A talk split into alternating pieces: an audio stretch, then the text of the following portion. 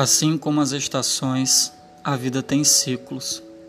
Os melhores dias são como memórias antigas de um verão regado de risadas, de aventuras e de calor. Mas depois do verão vem o outono, as folhas caem, as circunstâncias mudam, e o inverno é tão traiçoeiro que é quase impossível notar quando de fato começa e quando termina. Os dias são mais escuros, mais curtos. Parecem saber que, se forem longos, derrubariam até os mais valentes entre nós.